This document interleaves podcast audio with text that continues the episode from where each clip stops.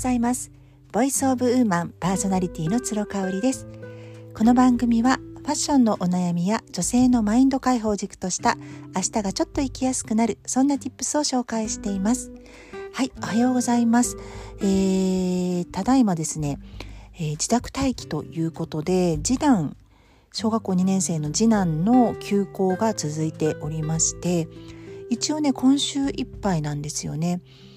検査キット PCR 検査等々がねなかなか、あのー、時間がかかってしまうということでもうそれを待っていては休校がただただ伸びてしまうだけということなのでもう PCR 検査なしで31日から、えー、熱など症状がない、えー、児童に関してはあの登校していいよっていうことになっています。であの私のねえー、子どもたちは公立の小学校に通っておりまして、えー、と実は2年前のねコロナの最初の緊急事態宣言が出た時は2ヶ月ぐらいまるまるオンライン授業もなくですねあのもうずっとうちでドリルをしたりとかあの体を動かすこともなかなかなかったのであの同じくリモートで在宅していた父親と1日1時間ね散歩に出かけるなんていうルールを決めたりしてまあまあそれは大変でした。ただあの2年経ちましてやっぱり私立もですねオンライン授業のあの仕組み化をきっちりとしてくれましてまああの2次元だけなんですけどね3時間目4時間目だけなんですけれども国語と算数をあのやってくれています。でなんかあのログインするとねみんなの顔がバーッと見えるのであんまり友達がいなくて学校行くの嫌がっていた次男もなんかこうお友達の顔をあのオンライン上で見ると新鮮なようでしてすごく喜んでますね。でね何よりやっぱり先生がねすごくお若いんですよ。まだね25、6歳の先生なのであのオンライン授業もちろん初めての経験だと思いますけれどもねもう2日目以降かなり慣れた様子で生徒たちと一緒にオンライン授業をしてくださっていたのでまあまあ本当に時代とともにねあのこういうこういった未曾有の状況とともに私たちも適応していかなくちゃいけないし子どもたちの適応能力って本当に早いもんだなすごいなっていうふうに感心するばかりですね。でちょうど今あの子供が国語の授業を受けておりますのでその合間にあの録音しております。えっ、ー、と朝ライブですねインスタライブの方をちょっとしばらくお休みさせていただいています。あの毎日やろうやろうと思ってねすごく楽しみにしている時間なんですけれども、ね、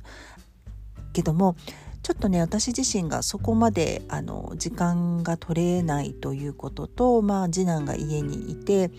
まあ、あの長男はまだね学校がありますのでそちらのケアとっていうことでねあのなかなか回らなくなっているという状況になっておりますまたねあの来週以降あの元気に再開したいなっていうふうに思っておりますのでどうぞよろしくお願いします。えっ、ー、と今日はね昨日配信した、えーと、私のメルマガ「つろごろく」の内容をさらに深掘りしていくということで、えーとちきりんさん社会派ブロガーのちきりんさんご存知の方いらっしゃいますかね？私実はねあの知ったのがこの1年ぐらいでしてまあ、彼女自身は活動されていてもう10年以上経たれているのでねかなりの遅咲きファンなんですけれども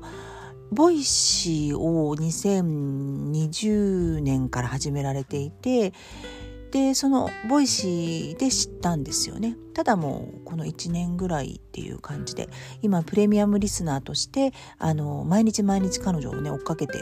いて音声配信聞いてるっていう感じです。で彼女の最後の著書となるあの本が出ました。著書である自分の意思でえ自分の意見で生きていこうっていうものですね。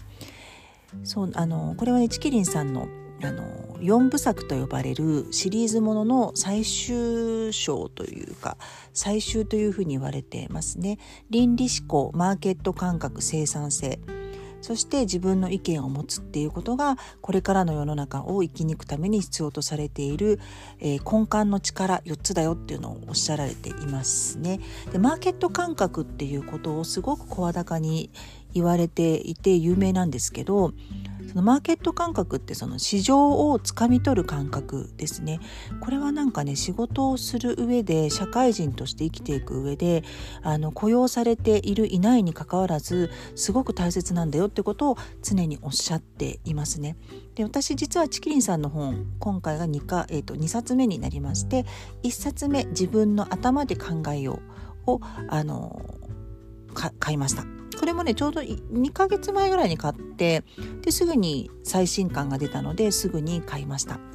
自分の意見で生きていこう。すっごく良かったですね。あのとにかく分かりやすかったのがあのメルマガにも書きましたが、えー、反応っていうところと、えー、意見を持つっていうこと。何かに反応することと意見を持つことっていうのは全然違うんだよっていう話ですね。それをあのーても分かりやすくしています私たちはいいねボタンを押したりとか誰かの SNS の投稿にそれ好きですこれ好きです素敵ですっていうのって実は反応しているだけで自分の意見を持って、えー、いるわけではないんですよね。うん、なのでまああの手軽になったからこそみんな反応に逃げがちなんだけれどもじゃあ本当のとこあなたはどう考えてるのっていうふうに突き詰められると答えに窮してしまうっていう場合が多いということなんですよね。これはねめちゃめちゃ私刺さりました。自分自身もたくさんアウトプットをしているんですけれどもあの反応もたくさんしちゃっているなっていうところですね。うん、なのであの例えばね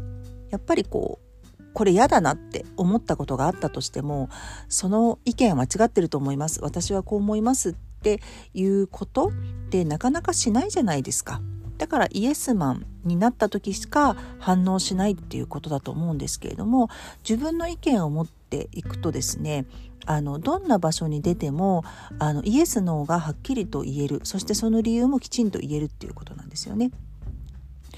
あの西野さんのねあのやっぱり支持されるところはここかなと彼はほとんど反応はしない、うん、あのただ意見をずっと持って生きているっていうところが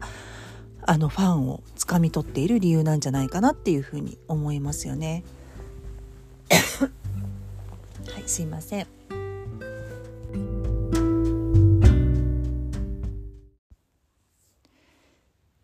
そうですね。あの、ファンをつかみ取っている理由なんじゃないかなっていうふうに思います。でね、私、あの、チキニさんのこの本を読んで、あの、ワークもやってみて、